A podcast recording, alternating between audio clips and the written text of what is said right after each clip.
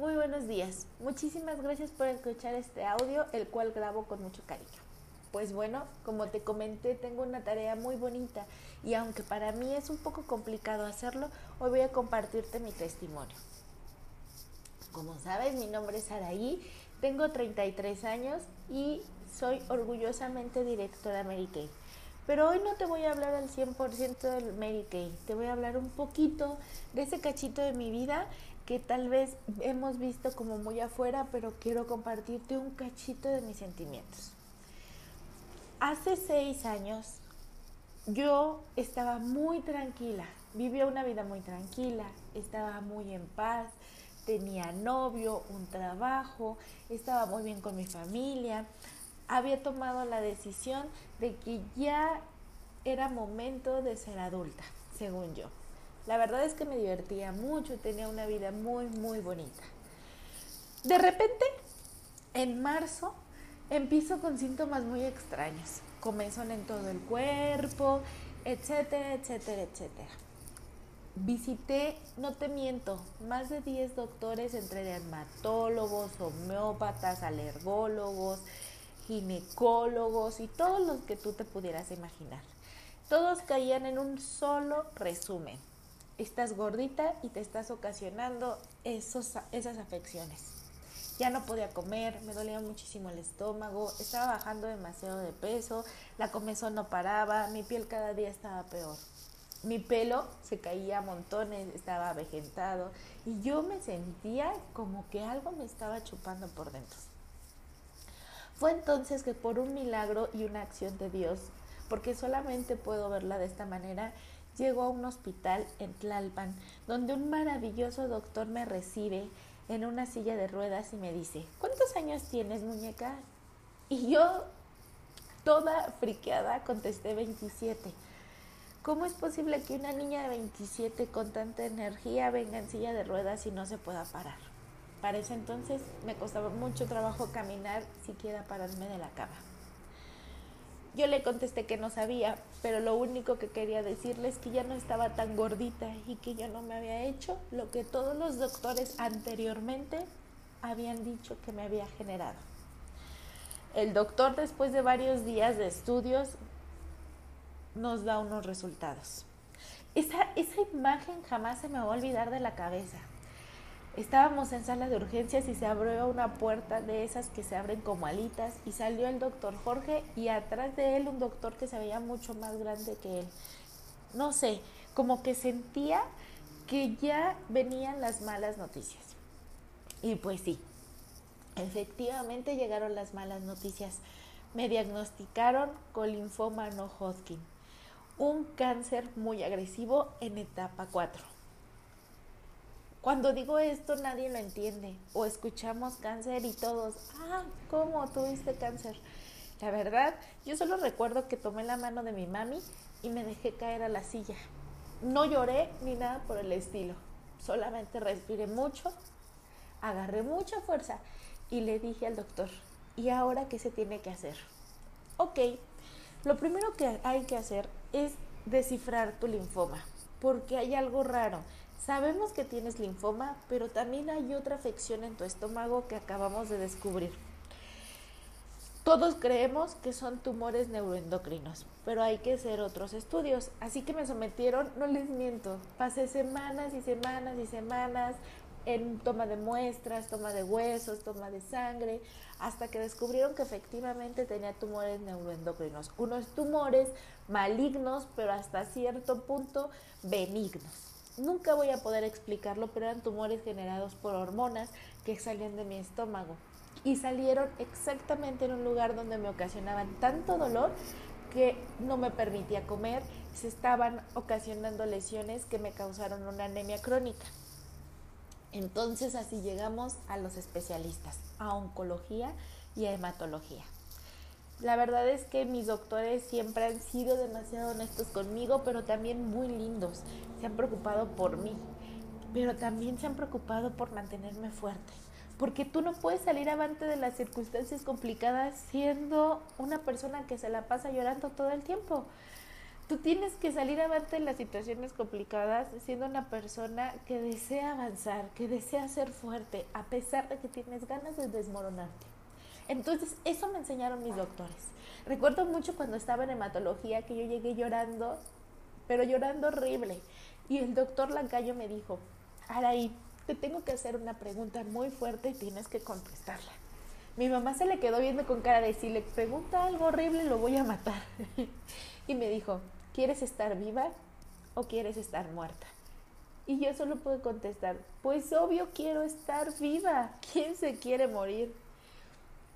Y me dijo, ok, lo primero que tienes que hacer es dejar de llorar. Dejar de llorar por nada. Cuando tengas de llorar, ganas de llorar, llora.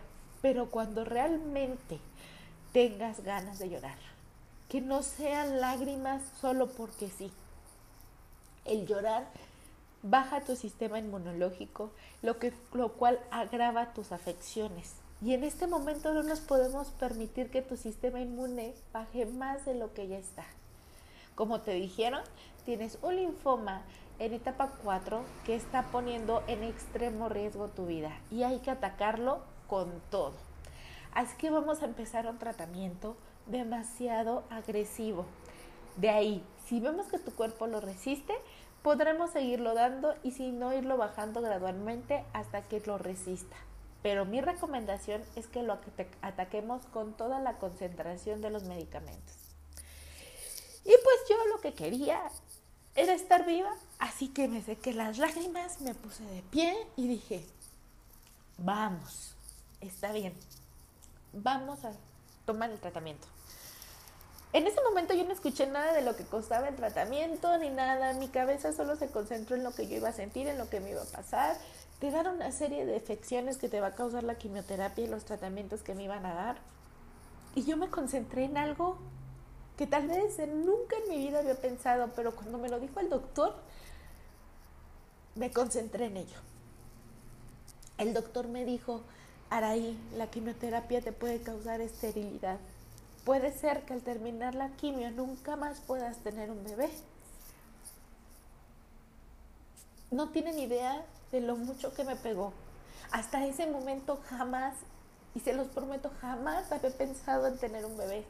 Pero es que cuando te quitan algo, sientes la necesidad de defenderlo.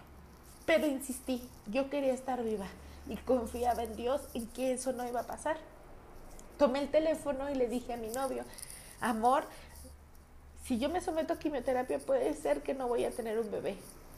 Te aviso para que lo consideres, porque yo me voy a someter a quimioterapia, porque quiero estar viva. Un bebé no tendría que ser tal vez mi misión de vida, pero tenía que avisarle a él. Después de eso me dicen, traes una anemia crónica y no podemos darte una quimioterapia con esa anemia tan fuerte en ese momento cuando me dicen que tengo que ser sometida a una transfusión al día siguiente. Y me dio mucho miedo. Y es que se hablan tantas cosas de las transfusiones que obviamente da mucho, mucho, mucho miedo. Pero insisto, quería estar viva y entonces al día siguiente estábamos tomando esa carga de gasolina. Mi primera transfusión de sangre. Se siente raro, pero no se siente nada. Es algo complicado. Solamente sientes como un líquido frío está entrando por tu vena. Saben, yo llevaba aproximadamente tres meses y medio sin poder comer sólidos. Y la chica que estaba al lado de mí les estaban transfundiendo plaquetas. Y estaba tomándose un jugo, un boy de fresa y unos submarinos.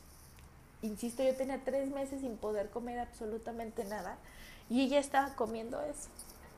Yo cada vez que intentaba comer, se veían, venían dolores tan fuertes a mi estómago que no podía ni siquiera sostenerlo y tenían que inyectarme morfina para que yo cayera profundamente en un sueño y tolerara el dolor. Pero ese día sentía que estaba empezando a sanar. Así que durante la transfusión le pedí a mi mamá que me fuera a comprar un jugo de fresa y unos submarinos. Y mi mamá me los compró estoy segurísima que mi mamá me los compró con tanto miedo de pensar que seguramente me iba a dar un dolor tan fuerte que íbamos a tener que ir a urgencias. ¿Y que creen que me los comí? Los disfruté tanto. Aún recuerdo el sabor de los submarinos de fresa y el jugo de fresa. Para mí fue una comida de dioses. Y aunque me lo estaba comiendo con mucho temor, me los comí todos. Y oh sorpresa, la que fue que no me dolió el estómago. Sentí movimientos, algunos pequeñitos malestares, pero nada, nada, nada, nada, nada, nada comparable con los dolores tan crónicos que me daban días anteriores. Es muy gracioso volver a comer. Es muy gracioso poder tomar un vaso de jugo sin que tengas un dolor tan fuerte que te doble y te haga gritar. Fue de las veces estuve muy agradecida con Dios. Y tal vez a ti se te haga muy poca cosa un submarino y unos pingüinos. Pero después de tres meses y medio de no poder tomar ni siquiera un vaso de agua sin sentir dolor, créemelo, que para mí era mi caviar personal. Al terminar la transfusión me revisaron y todo estaba bien y entonces seguía el siguiente paso. Yo no podía caminar. Estaba muy mal en fuerza y mi columna no nada más no daba de sí. Entonces me hicieron una resonancia magnética y resultó que el linfoma se había infiltrado a mis huesos, a las vértebras lumbares. Y literal había deshecho mi tercera vértebra lumbar. El doctor me explicó que literal la hizo polvito. Eso tenía mi columna partida en dos y por eso una persona normal ni siquiera se podría mover y yo seguía caminando con todo el dolor del mundo, pero seguía caminando.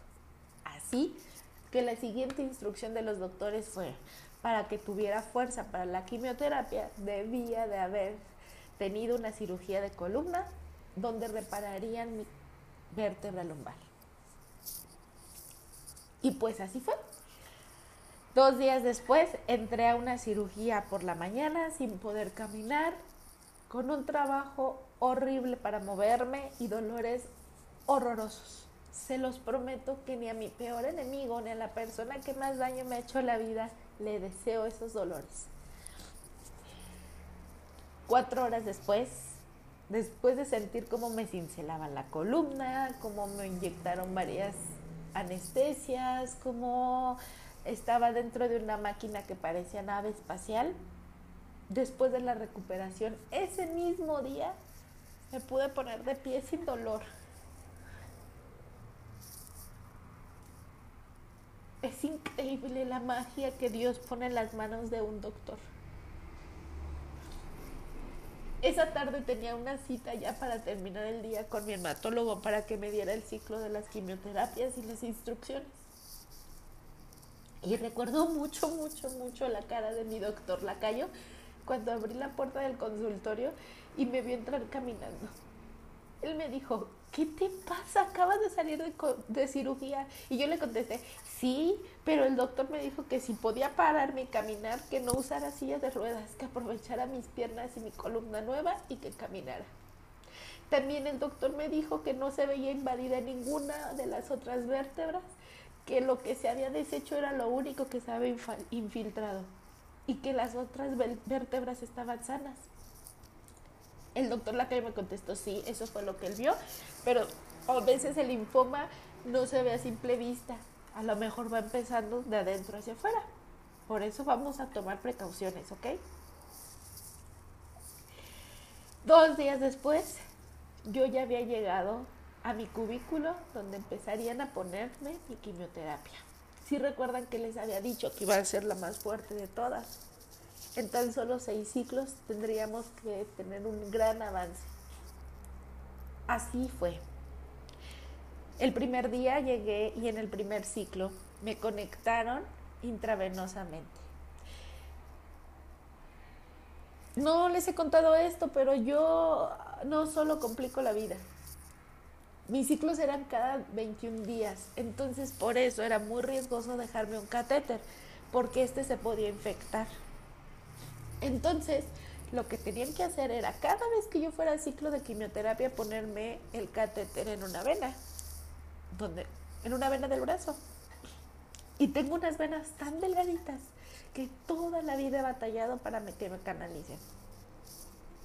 Así fue el primer día, dos, tres piquetes, hasta que una vena logró agarrar la sondita y empezó a pasar el rituximab. Era ese medicamento pesado, y cabe decir muy caro que me pusieron. Chicas, como a las dos horas, hora y media, empecé a sentir un frío tan horrible, pero no un frío, normal, un frío congelante, un frío de esos que sientes que te vas a quebrar y que los dientes se mueven y que los dientes tiemblan. Estaba congelándome y yo pensé que era normal por no, no moverme. Entonces le dije a una enfermera, oye, me estoy congelando, ¿qué está pasando? Tengo mucho frío, ¿me ayudas?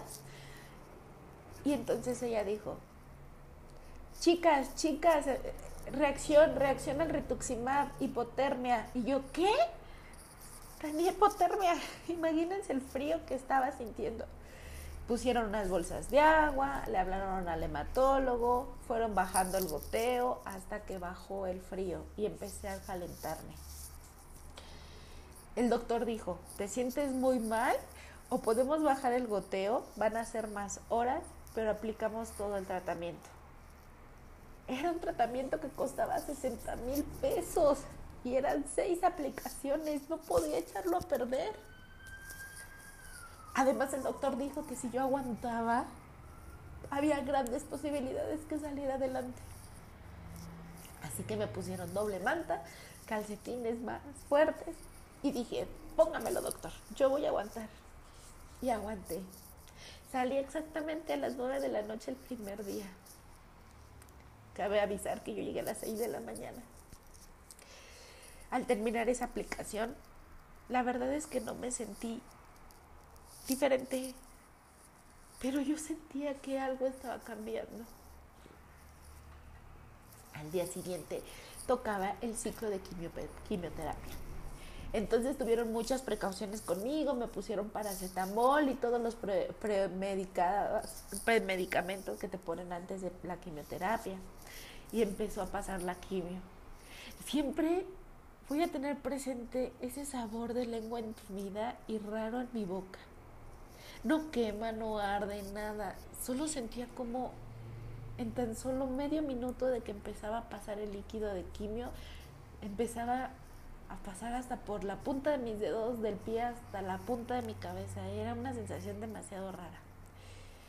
Pero yo sentía que era como una barredora. Se estaba llevando lo malo y estaba dejando lo bueno. Eso fue más rápido. La realidad es que fue muy rápido en cuestión de unos eh, cuatro o cinco horas yo logré salir de ahí y mm, me sentía bien. Te dicen muchas cosas de la quimio, pero la verdad es que yo me sentía bien. Veía mi pelo todo el tiempo, parecía que el pelo se me iba a caer en dos minutos. Era muy gracioso. Así fue mi primer ciclo de quimioterapia. El segundo día, cuando yo llegué a la quimioterapia, me acuerdo que no habíamos desayunado, yo tenía que ir con desayuno. Y mi hermano me dijo, ¿qué te compró gorda? Y yo le dije, quiero una torta de tamal. y mi hermano me dijo, no manches gorda, ¿cómo crees? Es mucha grasa, mucha manteca. Y yo, pero es que tengo mucho antojo de una torta de tamal. Era una torta de tamal verde. Me la comí con un atole y no me dolió el estómago. Fue en ese momento que sentí por completo decir, gracias Dios porque existe la quimioterapia. Gracias Dios porque me la acaban de poner y yo ya puedo comer bien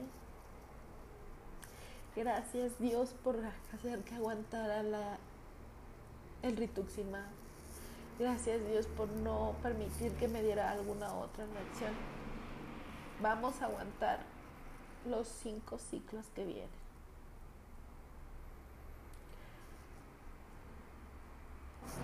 Voy a dejar hasta aquí esta parte porque yo creí que iba a ser muy rápido poder contar esto, pero realmente cuando realmente te sientas a platicar lo que te pasa en un, en un momento tan complicado de tu vida, realmente recuerdas tantas cosas por las cuales tienes que agradecer. Gracias, gracias, gracias, gracias por escuchar esta primera parte y espero, espero de corazón que muy pronto pueda poder continuar con esto. Tuve cáncer. Hoy no tengo ni la mitad de mi intestino, tengo hipertensión. Aún no sé si puedo ser mamá. Pero tengo tantas cosas. Sobre todo vida. Y eso es por lo que yo dejé de llorar. Bonito día.